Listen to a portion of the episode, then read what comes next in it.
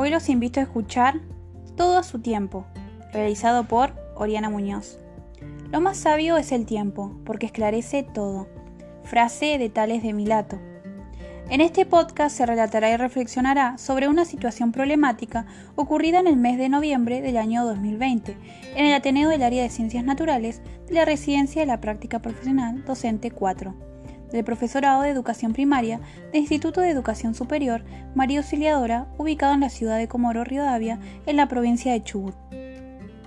Como se dijo anteriormente, esta situación ocurrió en uno de los ateneos que se efectuaban de forma virtual debido a la pandemia por COVID-19 que veníamos y seguimos transitando en este 2021. Por este motivo, la práctica de residencia 4 a lo largo del año pasado tuvo que realizarse de esta forma y no presencial. Ahora bien, a partir de estos espacios de evaluación, he decidido analizar desde el Ateneo de Ciencias Naturales como una situación emergente y problemática que puede resolverse en la potencial presencialidad, la organización de la clase y las estrategias utilizadas en el primer encuentro de Ciencias Naturales. Para comprender mejor, el contenido específico de este encuentro consistía en la célula vegetal, los pigmentos de las hojas de manera que la intencionalidad didáctica buscada con este encuentro era descubrir a través de una experiencia y el análisis de los resultados que las plantas y hojas contienen en sus células pigmentos que le dan diversas tonalidades o colores. Dicho lo anterior, el Ateneo comenzó relatando desde mi persona lo desarrollan en la primera clase. Debo confesar que me sentía muy segura con esta planificación y al leer el encuentro no percibí errores. Continuando con este relato, comento que entro al aula y les digo a los niños que vamos a salir afuera a buscar hojas. Una vez que recojamos las mismas, ingresaríamos al aula y les realizaría preguntas que lleven a los niños a generar la pregunta investigable. Luego daría paso a la experiencia con las hojas. En ese momento la tutora del área y la profesora de la práctica me realizan preguntas que apuntaban a cuestiones a tener en cuenta al efectuar una salida fuera del aula y que deben detallarse en una planificación. Estas serán, ¿cómo va a ser ese inicio? ¿Cómo le diría a los chicos que vamos a buscar hojas? En ese instante respondo con lo escrito en la planificación y digo que no pensé esos detalles. Sinceramente, no se me había ocurrido pensar esas cuestiones, tal vez porque nunca realicé una salida fuera del aula y no sabía que debía detallarse esto en la planificación. Ahora bien, las profesoras me invitan a pensarlo en el momento, pero en mí no hay respuesta a la situación, sino que vuelvo a responder con lo planificado. No agrego nada nuevo ni reflexiono sobre ello. A continuación aparece la voz de otra profesora. Me plantea que en esta salida puede ocurrir un amontonamiento de alumnos en la puerta o chicos corriendo por los pasillos. A partir de esto me pregunta cuáles serían las recomendaciones que yo daría para que no sucediera esto. Mi respuesta es que tendría que plantear ciertas cosas antes de salir, como armar un protocolo, pero no lo desarrollo ni tampoco lo pienso en el momento. Por otra parte, la profesora del área trata de situarme en un lugar conocido para que pueda ubicarme, como el Lima, lugar donde se encuentra la primaria, y pensar con respecto a la organización de la salida.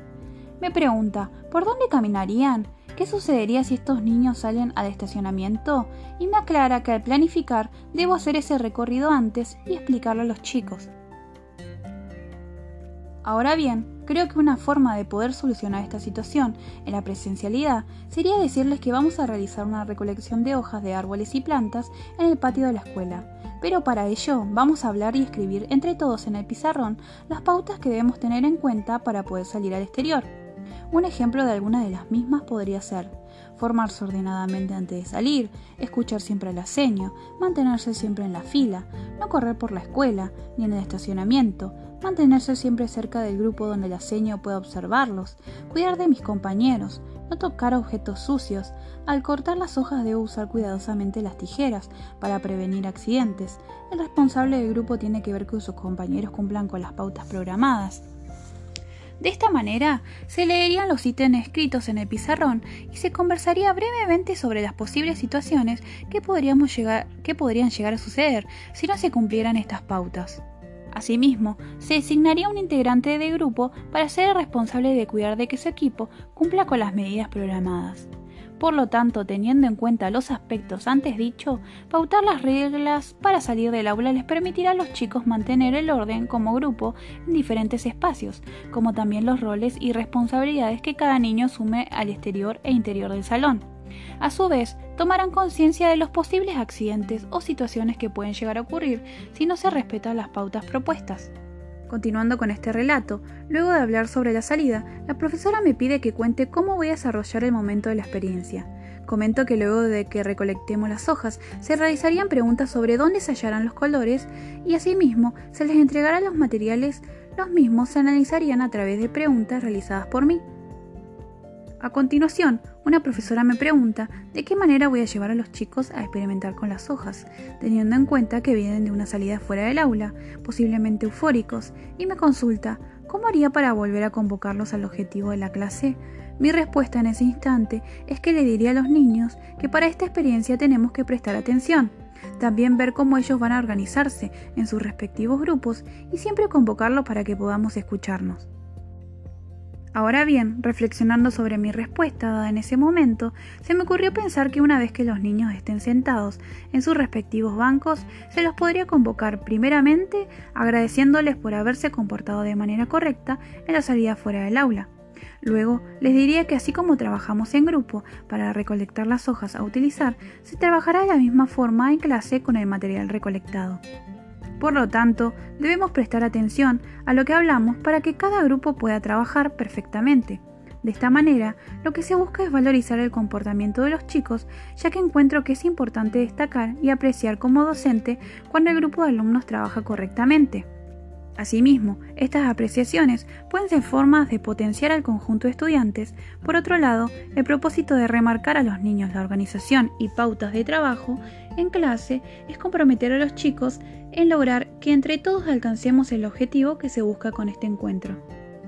Continuando con la situación, para el momento de la experiencia con las hojas, la profesora del área me consulta si todos los grupos van a tener los elementos con los que se va a trabajar en sus mesas. Asimismo, me interroga sobre qué recomendación le daría a los niños con respecto a los materiales con los que vamos a trabajar. A esto respondo que les diría que como tenemos que utilizar alcohol, debemos tener ciertas precauciones con algunos elementos y recordar que trabajar en grupo significa que todos debemos lograr el objetivo en común que tenemos. A continuación, la profesora del área me consulta sobre cuál es el objetivo de que los materiales estén al alcance de sus manos y si es necesario de que estén todos los elementos sobre la mesa. Mi respuesta a esto es que cuando se los entrego, primeramente los observamos y, y creamos posibles hipótesis de lo que podemos hacer con ellos. Seguidamente, la misma docente me pregunta si el que yo tuviera los materiales provocaría algún cambio, en relación a esta situación, la licenciada en Ciencias Biológicas, Melina Furman, dice lo siguiente con respecto al diseño experimental. Como hemos dicho, resulta fundamental que el momento del diseño experimental esté separado del trabajo con los materiales para que los alumnos puedan aprovechar las experiencias significativamente. Construir este hábito requiere de tiempo y mucha consistencia por parte del docente, ya que en general los alumnos piden comenzar a hacer los experimentos. Por otro lado, tener los materiales a mano es demasiado atractivo y juega en contra de nuestros deseos de diseñar la experiencia en momentos previos.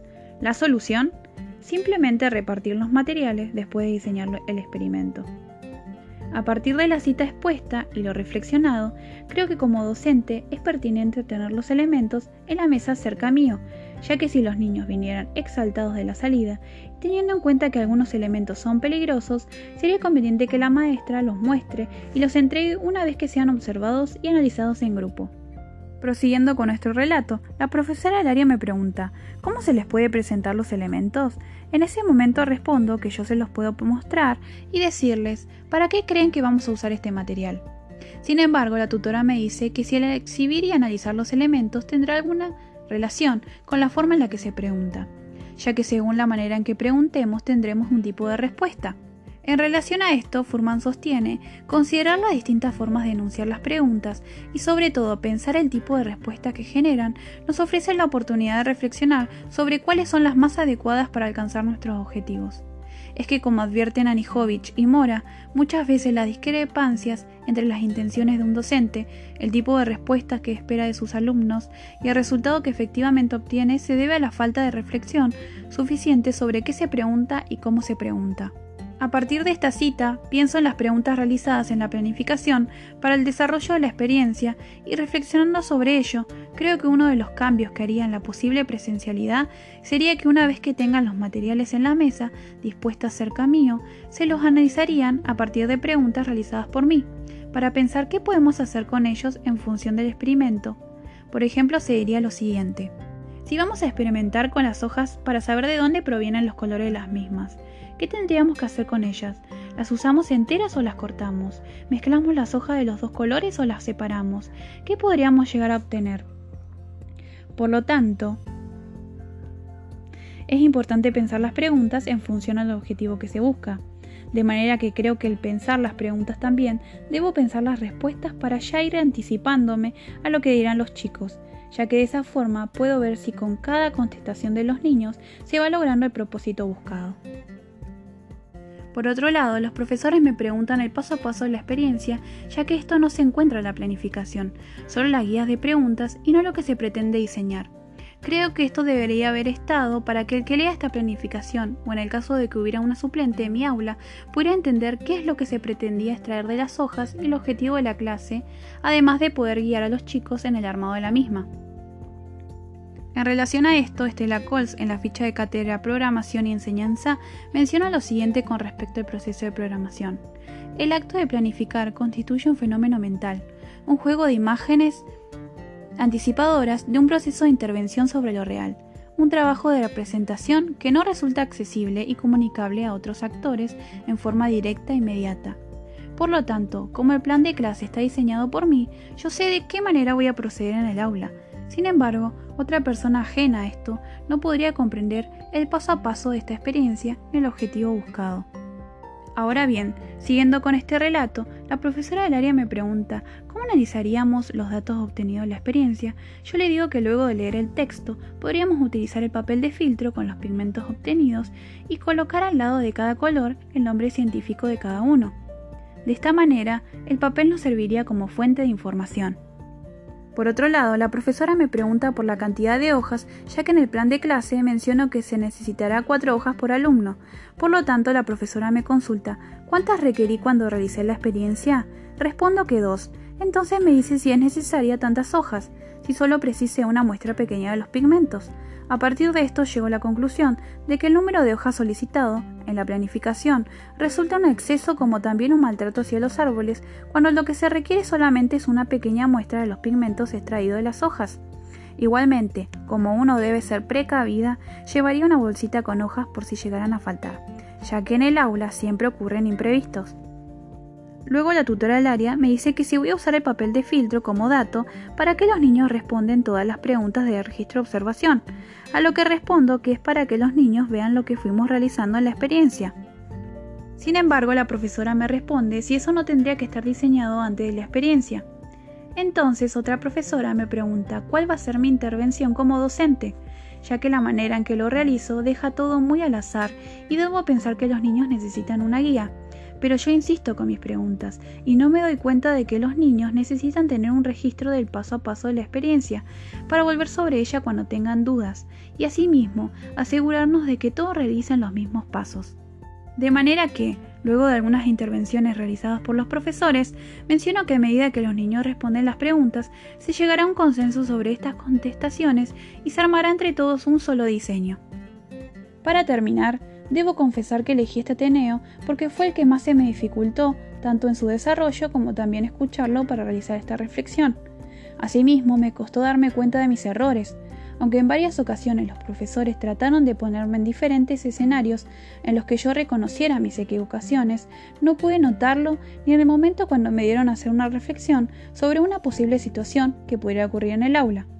Sin embargo, cuando tuve el tiempo de alejarme, distanciarme de este Ateneo y luego volverlo a retomar, pude notar los desaciertos que había cometido en la planificación como en el mismo Ateneo. El tiempo para mí fue clave, porque me dio el espacio para reflexionar. Mientras no tuve este lapso para pensar, yo estaba convencida de que no había ningún error en, en, mi plan de clase. Es más, me enfadé con mis profesores porque pensé que habían sido injustos conmigo al enviarme a realizar una reflexión sobre este primer encuentro. En relación a esto, Gilles Ferry, en su libro Pedagogía de la Formación, menciona, pensar tener una reflexión sobre lo que se ha hecho, buscar otras maneras para hacer. Eso quiere decir el trabajo sobre sí mismo. Pero no se hacen las dos cosas al mismo tiempo. Es por eso que es falso pensar en formarse haciendo. La experiencia de un trabajo profesional no puede ser formadora para aquel que lo lleva a cabo, salvo si encuentra los medios de volver, de rever lo que ha hecho, de hacer un balance reflexivo. Reflexionar es al mismo tiempo reflejar y tratar de comprender, y en ese momento sí hay formación. Ahora comprendo que las situaciones que no tomé en cuenta a la hora de planificar podrían haber sido problemáticas tanto para los niños como para mí como practicante o futura docente, ya que yo soy la responsable civil de los chicos.